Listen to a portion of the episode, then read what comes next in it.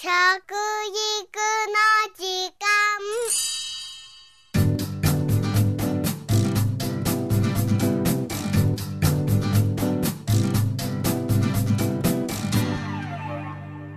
服部幸男です。食育の時間ポッドキャスト。アメリカで食育のリーダー的存在というと誰だかお分かりになりますか？オバマ大統領の夫人ミッシェル夫人なんですよね。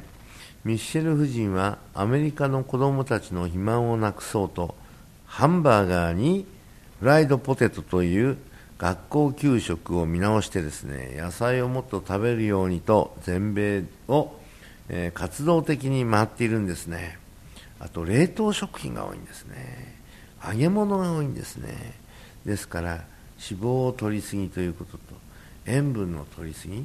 うん。ねこの両方がねやっぱり肥満を増やしてるんですよね。もちろん海外には食べるものもない生きていくのが精一杯という国もたくさんあるんですね。世界は今68億5000万人いるんですね。そのうちの7人に1人の人が栄養失調。7人に1人がもう豊かな生活なんです。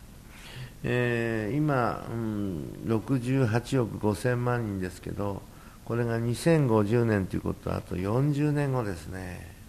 何人になるか実は90億を超えるんですよね。これからますますですね格差が激しくなってもう人は増えていく、えー、そして食料は足りなくなる。これも量産させなきゃいけないし大変な事態になってくるんですね。えー、あとお水も足りないんですね。大変ですよこれから。うん。ですから我々ね人間人類はですねそういったことを意識して、えー、調理もしなきゃいけないし無駄をなくさなきゃいけないし、えー、食べるときにね食べられない人がいるんだということをねもっともっとね意識しなきゃいけませんよね。そういう中で、えー、どんな食べ方をしたらいいか。やっぱり太っちゃいけないからね、うん、健康な食べ方をしましょうということでね、実はアメリカでの一番の問題はやはり肥満ですね。経済協力開発機構の OECD の報告ではですね、アメリカでは、えー、体格指数の BMI がですね、30以上という肥満の人は34%、イギリスは24%、ドイツは16%、フランスは11%というようなことで調査を行った33カ国中アメリカが最も肥満の割合が高かったんですね。アメリカでは若い人たちの肥満も増えていますよ。肥満による医療費も大変な問題なんですね。昨年ニューヨーク州では、えー、炭酸飲料税という税金が検討されました。炭酸飲料などの砂糖入りの飲み物に税金をかけて肥満防止につなげるようにということですね。あとノンファット。このノンファット油を取らないね方法とかね。そういうものも出てきてますよ。はい。そして、ヨーロッパを見るとですねフランスでは、えー、味覚教育というのがルソンドグーっていうんですがこれがあのいよいよやってきましたね。私もね顧問に今度させられました。そしてフランスからシェフが来てですね、えー、日本のシェフを集めてどういう方法でですね味覚教育を広げるかなんていうこともやってるんですね、まあ、こういう時に、えー、料理をやってる人は参加していただきたいし今度はその人がですね地元のいわゆる小学校そういうところに行ってですね給食の時間とかそういう時をうまく利用してですね、えー、味覚教育というのをねやっぱり広げるということも大事でしょうね。その時に栄養バランスというのをねやっぱり教えてあげることが大事なんですね、えー、そういったことで動き始めてますね。そして、えー、イタリアでは数年前から 0km というキャッチフレーズで地産地消を進める運動が一層盛んになっていますね。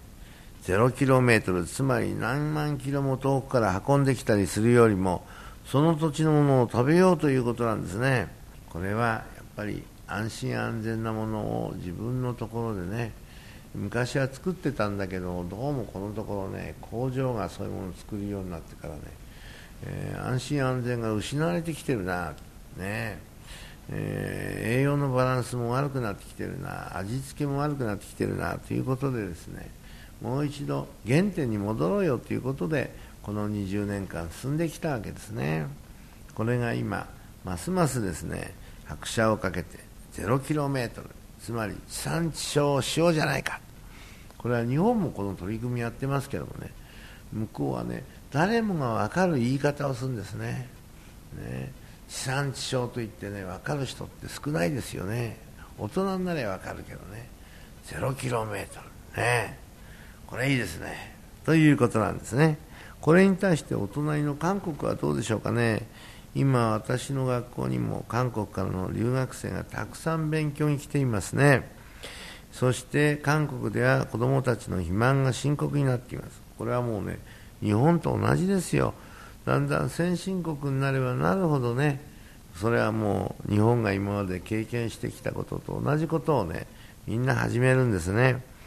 韓国の12歳の子供の肥満率は21.1%これはかなり高い数字になりましたね。そして日本の食意識はというとこれでもまだ世界から見ると高いんですよ。その証拠に食育という食べることが法律になっているのは世界でも日本と今度は韓国がね、え2年前にできましたね。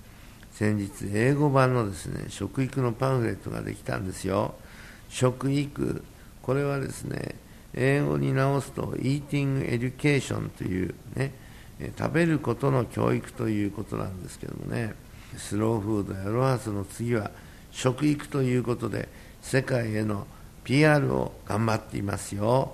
食育の時間服部幸男でした。あーしー